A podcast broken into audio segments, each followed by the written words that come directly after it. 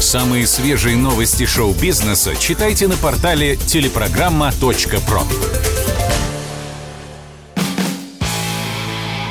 Автоньюз. Совместный проект радио КП. Издательского дома «За рулем». Что ни день, новые идеи для автомобилистов. Причем по большей своей части они носят почему-то исключительно репрессивный характер. Вот одна из таких свежих идей. А давайте мы будем жестко штрафовать не только пьяных водителей, но и пассажиров, которые осознанно сели в машину, за рулем которой пьяный водитель. С вами Максим Кадаков, главный редактор журнала «За рулем». Спору нет, пьяный за рулем автомобиля – преступник. Думаю, с этим никто не спорит. Законодательство недавно ужесточили, и теперь за повторную езду в нетрезвом виде нарушителю грозит штраф до 300 тысяч рублей. А водителей, ранее осужденных за ДТП с человеческими жертвами, привлекут уже к уголовной ответственности и будут штрафовать на сумму до полумиллиона рублей. Понятно, что даже такие меры останавливают не всех, и у нас статистика смертности в пьяных ДТП остается на стабильно удручающем уровне. Ежегодно на дорогах страны в пьяных авариях гибнет около 4,5 тысяч человек а 4,5 тысячи от 16 тысяч погибших в 2020 году – это больше четверти, почти треть. Полной статистики за 2021 год пока нет, но думаю, что картина та же. То есть в целом смертность на дорогах снижается год от года, а смертность пьяных ДТП остается на одном и том же уровне в течение многих лет. И вот нам говорят, если другие методы не работают, давайте жестко штрафовать пассажиров. А что, классно. Остановили гаишники машину, продули водителя. Ага, 0,17 мг на литр выдыхаемого воздуха. На соточку выше, чем допускает закон. Водителю минус права, но заодно обилетили и пассажиров. Тысяч по 30 сноса. Нормальная схема. Нам, кстати, говорят, что подобные меры действуют в некоторых странах. Вот в Японии, например. Ну, во-первых, подобные схемы известны мне как раз только в Японии. Во-вторых, в Японии много чего есть, в отличие от нас. Скоростные поезда Шинкансен, идеально ровное шоссе, практически идеальная организация дорожного движения, безопасные автомобили, которые в бэушном виде оказываются лучше наших новых, и высокая социальная ответственность практически каждого. И там действительно некоторое время назад начали кошмарить пассажиров по полной программе. Но не просто пассажиров, которые случайно сели в такси, в служебную машину с наемным водителем или в машину соседа, который предложил подбросить до метро. В Японии несет ответственность тот, кто приглашает к распитию спиртных напитков человека, который вот-вот сядет за руль.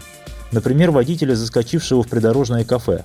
Очевидно же, что ему сейчас ехать дальше. А еще за предоставление автомобиля нетрезвому водителю. Но за это и у нас наказание есть. Наконец, японцев наказывают за осознанную езду в качестве пассажира с нетрезвым водителем. Можно даже за решетку угодить. Ключевое понятие здесь – осознанная езда. Это означает, что пассажир должен наверняка знать, что водитель под шофе.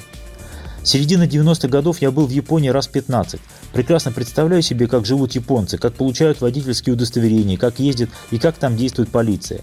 Наверняка происходят и крайние выпадающие случаи, но я могу с уверенностью говорить, что если пассажира признали виновным, значит были всеобъемлющие факты, включая показания свидетелей. В пятницу в Токио легко можно увидеть человека, без сил присевшего на ступени какого-нибудь офиса, потому что после бурной гулянки с коллегами не хватило сил дойти до дома.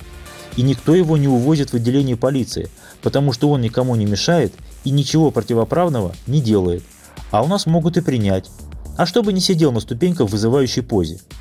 Представьте на минуту, как будет выглядеть у нас привлечение к ответственности пассажиров, если на них повесят наказание за езду с пьяными водителями. Если водитель лыка не вяжет, я с ним и так не поеду, да и вы тоже. Мы еще и водителю посоветуем никуда не ехать. А если это близкий человек, приятель, сослуживец, брат, сват, еще и предпримем активные действия, от утаивания ключей до физического удержания человека. Иди проспись, потом поедешь. Но дьявол кроется в деталях. Если водитель не откровенно пьян, а лишь чуть-чуть, или после вчерашнего не все выветрилось из головы, прежде чем сесть в машину, нужно допросить водителя? Под видеозапись? Или всегда иметь при себе алкотестер, причем не какой-нибудь, а разрешенный Росстандартом, опломбированный, выдающий распечатку, и чтобы на этой распечатке водитель еще и подпись свою поставил.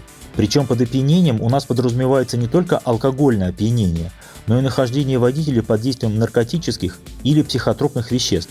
Вы можете на глаз определить, употреблял водитель наркотические вещества или нет? Я не могу. А вот инспектор сможет и ошкурит вас как пассажира по полной программе. Хорошо, если судимость не пришьют и отделаешься только штрафом. И где эта грань между тем, что пассажир заведомо знал, и пассажир точно не знал? А если пассажир лишь подозревал, что водитель может быть под шофе, если пассажир сомневался и так далее, все сомнения в пользу кого? В пользу пассажира или против него? А если пассажир болен, если настолько устал, что почти спит, или если слегка сам под шофе, ему уже и пассажиром быть нельзя?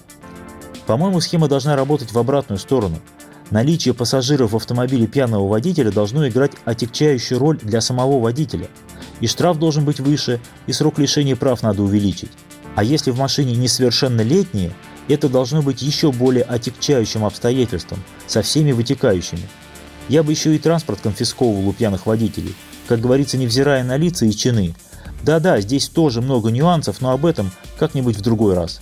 С вами был Максим Кадаков. Берегите себя. Автоньюз. Совместный проект радио КП. Издательского дома «За рулем». Спорткп.ру О спорте, как о жизни.